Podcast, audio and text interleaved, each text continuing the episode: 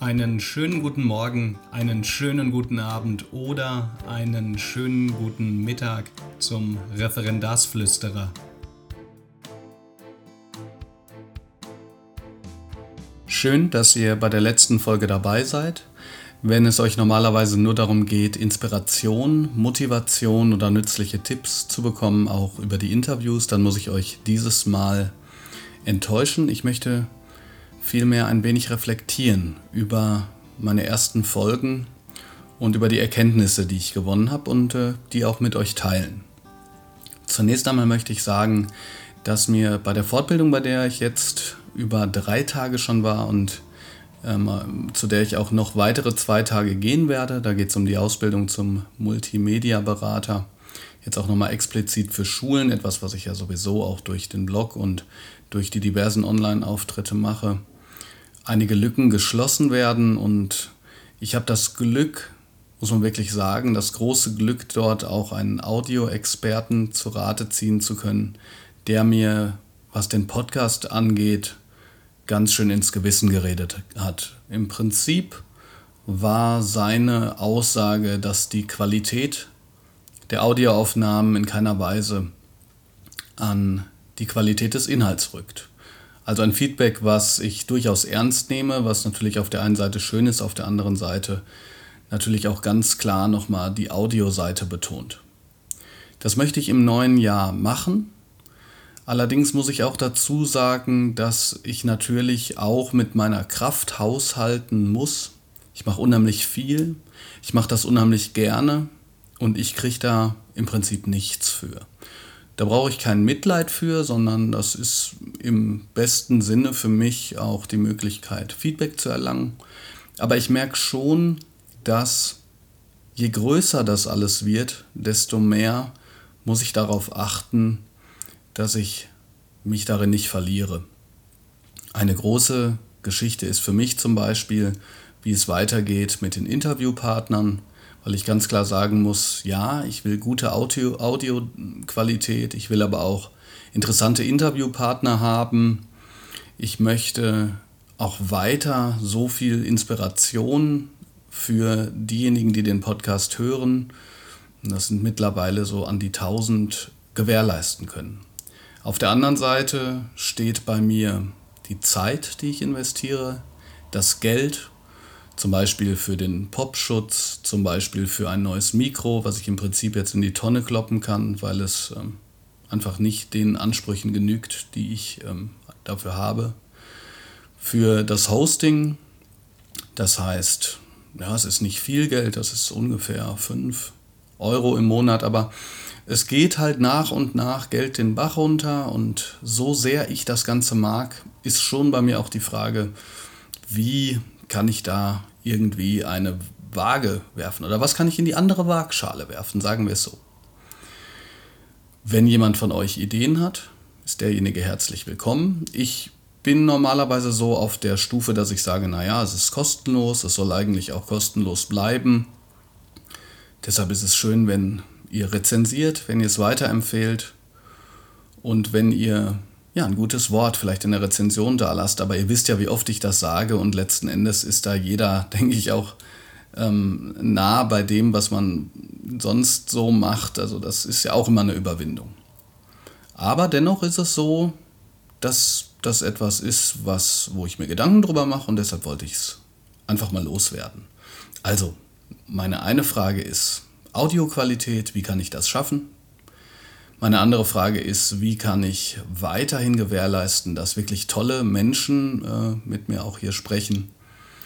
Und ein dritter, vielleicht auch inhaltlicher Punkt ist, ähm, dass ich es natürlich nie schaffe, auch nicht auf meinem Blog, mich tatsächlich themenspezifisch so stark zu fokussieren, dass es dann wirklich nur noch auf, auf einer Ebene geht. Das werdet ihr gemerkt haben. Also es ist ein Referendars-Podcast und das soll es eigentlich auch bleiben. Aber es ist natürlich auch ein Podcast für digitale Bildung, für digitale Unterrichtsgestaltung, für zeitgemäßes Lernen und all die weiteren Begriffe, die ihr vielleicht auch über den Podcast gehört habt. Wenn ich jetzt mal so überfliege, ähm, es gab 17 Folgen. Ich habe angefangen damit, darüber zu sprechen, was so ein Podcast überhaupt soll. Damals wusste ich noch gar nicht, wo es überhaupt hingeht. Ich habe ein bisschen darüber geredet in der zweiten Folge, ob man so studieren sollte, dass man es in der Schule braucht. Ich glaube vielleicht mit einem ganz nützlichen Impuls. Dann bin ich in der dritten Folge darüber gestolpert, was Referendare eigentlich brauchen, also an Apps oder an Vorbereitung. Und in der fünften habe ich dann darüber geredet, wie man eine Unterrichtseinheit erstellt. In der sechsten Folge habe ich dann mit Philipp Stade gesprochen und die Rückmeldung bekommen, dass so ein Interview bzw. ein Gespräch doch wirklich was Schönes ist und dieses Gespräch habe ich dann auch weitergeführt. Einmal mit dem Pascal Schiebenes in der sechsten Folge, dem Realschullehrer, der ganz interessante Einblicke gegeben hat in das Referendariat und mit der Hanna, der Studentin, ähm, ja, von der ich auch das Gefühl hatte, dass sie eine ganz interessante andere Perspektive noch eingebracht hat. In der siebten Folge ging es dann ganz hart um die Lehrproben. Ich habe einfach nur gesprochen, wie auch in der achten Folge, also wirklich einen, einen längeren Monolog geführt, eine Reflexion. Und ähm, diese Reflexion habe ich in der neunten Folge und in der zehnten Folge auch weitergeführt. In der einen ging es darum, welche Apps sich für Lehrer und Referendare anbieten. Und in der zehnten darum, was Lehrer eigentlich beruflich machen. Nach der elften Folge, die insofern besonders war, als dass ich damals auf Jara Ort reagiert hatte, die gefragt hat, was die Theorie der Didaktik eigentlich mit dem Unterricht zu tun hat, bin ich dann wieder zu einem Gespräch gekommen und dieses Gespräch mit Kai Wörner, dem bayerischen Seminarleiter, war und ist auch immer noch die beliebteste Folge, weil hier einfach, glaube ich, auch viele Referendarinnen und Referendare gesagt haben, Mensch, das ist was, was wir auch mal hören wollen, wie ein Seminarleiter über das Referendariat denkt, wie er über Referendare denkt und so weiter. In der 13. Folge habe ich dann mit Mirko Drotschmann geredet, Mr. Wissen to Go, ein YouTuber, der jetzt die 600.000 Abonnenten-Marke überschritten hat und von dem ich mir einige Erkenntnisse erhofft habe, was so Themenaufbereitung angeht. Ich glaube, das war auch ganz interessant. Danach, in der Folge 14, wieder ein Gespräch mit dem Fach- und Seminarleiter Jan Wedder, der mittlerweile auch sehr aktiv ist auf Twitter. Und in der Folge 15 mit dem ja, Stern im Blockhimmel, nämlich mit der Christina Wahl. In der Folge 16 habe ich mit dem Deutungs- und Gedankengenie Philipp Wampfler gesprochen. Ich meine das keinwegs ironisch, sondern ich glaube, es gibt sehr viele Leute, die von der Transparenz von Philipp unglaublich profitieren. Und in Folge 17 habe ich gesprochen mit Dominik Knebel, eben jenem Dominik Knebel, der als Fortbildner mir beinahe den Hals umgebogen hätte aufgrund der fehlenden Audioqualität.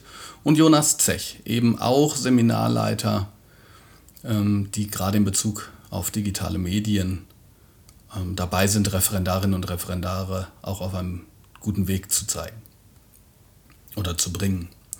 Insgesamt ist mir wirklich aufgefallen, dass ihr gar nicht so gerne hören möchtet, wie ich spreche, sondern eigentlich eher, wie ich die Fragen stelle.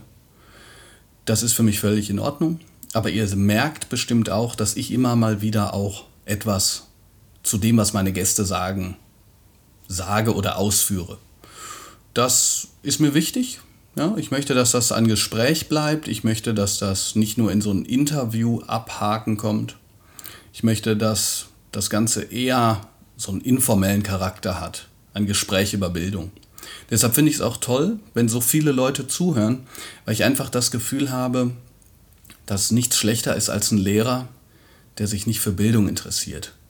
Dass es schlecht ist, wenn Lehrpersonen schon in frühen Jahren gar keine Lust haben, sich mit so zentralen Fragen überhaupt auseinanderzusetzen.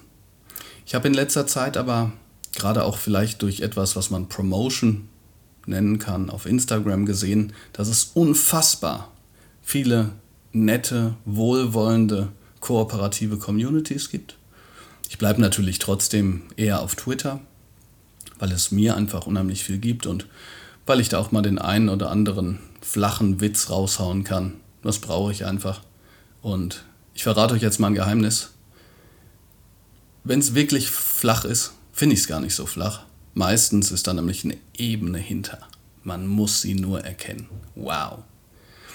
So, jetzt lasse ich euch alleine. Vielleicht habt ihr ja trotzdem zugehört, obwohl das Ganze eher eine persönliche Reflexion ist. Ich bin gespannt, wie es weitergeht. Wie gesagt, ich würde mich sehr freuen, wenn ihr vielleicht auch Ideen habt, wie man dieses Projekt unterstützen kann. Ähm, ehrlich gesagt glaube ich, dass es dabei bleibt, dass ich es einfach dann mache, wenn ich Zeit habe. Und so wie ich gerade meine persönlichen Lebensumstände auf mich zukommen sehe, wird das irgendwann sehr wenig werden. Aber auf der anderen Seite liegen ja jetzt schon viele Folgen da, die ich ja gerade kurz paraphrasiert habe, mit denen man ja schon was anfangen kann. Wenn ihr Ideen habt, dann kommentiert sie, lasst sie da. Oder schreibt mich an. Ihr wisst, ich bin eigentlich immer relativ fix beim Antworten. Ansonsten könnt ihr mich natürlich auch gerne mal einladen, wenn ihr möchtet, zum Beispiel an die Schule, wenn ihr jemanden braucht für gerade didaktische Überlegungen, für digitale Bildung. Oder wenn es um Medienentwicklungsplanung und solche Geschichten geht. Ich sage euch dann natürlich vorher, ob ich weiterhelfen kann oder nicht. Ich freue mich auf jeden Fall, wenn ihr mir schreibt. So, und das war's. Ihr hört jetzt einen ganz anderen, ganz anderen Jingle. Den habe ich gemacht. Und den habe ich nicht gemacht, weil ich den Jingle von Herr Mess nicht mehr mag, sondern weil heute in dieser Medienfortbildung GarageBand nochmal extra betont wurde. Und ihr werdet ja selber von mir schon gemerkt haben, dass ich mir die Sachen meistens durch Tun aneigne. Ich liebe es, Dinge nicht einfach nur zu rezipieren, sondern direkt aktiv damit zu mischen. Aus dem Grund habe ich auch den Podcast gemacht. Schön, dass ihr so lange da wart. Schön, dass ihr dran bleibt. Danke, dass ihr mich unterstützt. Eine wunderbare Weihnachtszeit. Guten Rutsch ins neue Jahr. Viel Motivation viel Freude bei der Arbeit und wir sprechen uns schon bald wieder, hoffe ich zumindest.